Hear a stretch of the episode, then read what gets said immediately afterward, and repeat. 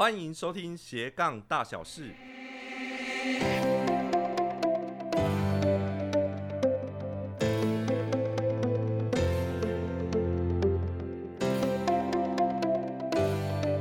Hello，你好，我是瑞，你的斜杠引路人。在斜杠的过程当中，什么最重要呢？提案才是最重要的关键。那一个提案的成功或失败，最大差别在哪里？不只是解决痛苦，还有达成期待之外，我觉得最主要的还是要去解开心中的疑惑。怎么说呢？像昨天我们在斜杠商业模式进阶课当中，有一位同学他问了一个问题，他问我应该如何跟朋友开价，还有怎么收钱。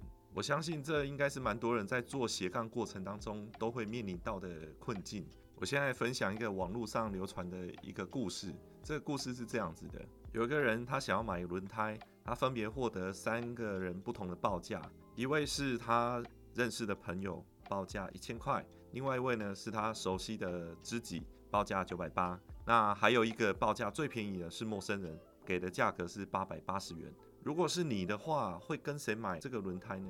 故事里面的买方最后选择了用八百八十元最便宜的价格跟陌生人购买。但是他却不知道，其实朋友只赚了他五十块，那另外一位知心的好朋友，其实一毛钱都没有赚，他甚至于还欠了别人一个人情，去拿到品质最好的限量商品。但是这个八百八十元的陌生人却赚了七成的利润，结果最后发现他买到的轮胎是假的。有时候我们可能会有个刻板印象，买物件甲较熟的人买会较贵。哦，就是有些时候买东西跟熟悉的人买会比较贵的这个印象。不过反过来问问自己，你曾经有做过这样的事情吗？你会卖朋友比较贵的价钱吗？或许更多的时候，你会比较在意的是有没有办法提供更好的保障给自己的朋友，而不是单纯存在着一个买卖交易的关系而已。所以我觉得，在做斜杠的过程，你不知道如何开口。的最主要原因是你的心理账户过不去，你把原本的友情账户要挪移到交易的账户，这个过程当中你会摇摆不定，也会对自己产生怀疑。不过实际上，如果站在买方的立场，一位愿意付费给你的朋友，我认为这才是一个好客人。虽然大家彼此之间是朋友的关系，但是他很清楚的知道。自己的痛点，还有你提供的服务可以解决这件事情，所以这位朋友他的心态很正确，他并没有将买单你的服务归类在友情账户当中。愿意付费给你的朋友，他是真真实实的了解你的好，不会把购买你的服务变成是做人情给你。像这样心态正确的朋友，其实当你好好的服务他之后，他自然愿意帮你推荐更多人。创造出更好的口碑出来。好，在遇到愿意付费给你的朋友之后呢，心中又有另外一个疑惑了，那就是不好意思开价。如果是你，会不会也有一样的困惑呢？好，这边我的解答很简单。其实你第一个要做的事情，如果你真的不好意思开价的话，那你何不就换一句话说，请我喝一杯咖啡吧？你至少先练习开口。这样做的好处有三个。第一是让对方可以用轻松负担的方式来跟你去做交换。那第二个好处是开价其实是需要常常去练习的。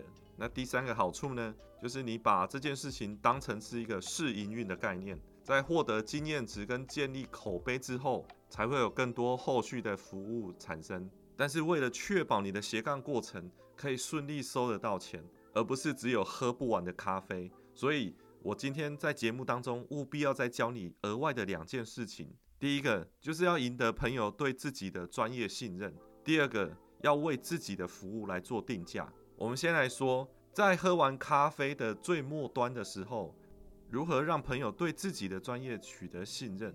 所以你在约喝咖啡的时候，要做好三件事情。第一个，先把喝咖啡的时间直到几点就要结束，避免无止境的一路谈下去。第二个是要自己很清楚的定义今天的服务目标，那就是取得朋友对自己的专业信任。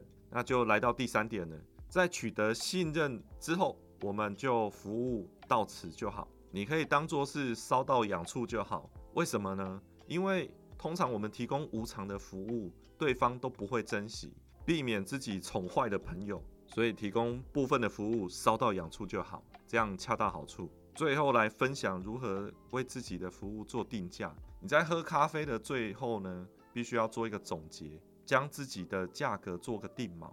那怎么做呢？我觉得就分四个步骤。首先呢，你要先确定你的朋友在今天的服务过程当中是有收获的。那接着再恭喜你的朋友，他今天赚到了。那他一定会很好奇，他到底赚到什么？那第三个就让他知道说，其实平常我自己在提供这方面服务，价格是多少。说清楚你的价格，无非就是希望你的这位朋友，他可以在日后帮忙做介绍跟引荐。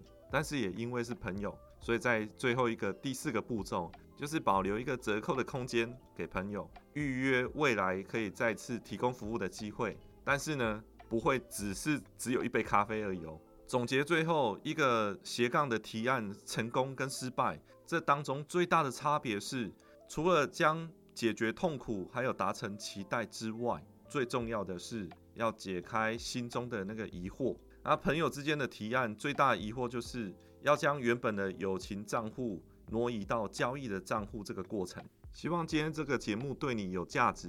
未来在斜杠的时候，面对自己的朋友，要开始练习如何开口，还有如何开价。如果你也学到的话，别忘了订阅我们的节目哦。那我们下次再见，拜拜。谢谢你的收听，希望你喜欢今天的节目。我们下一次空中再见喽，拜拜。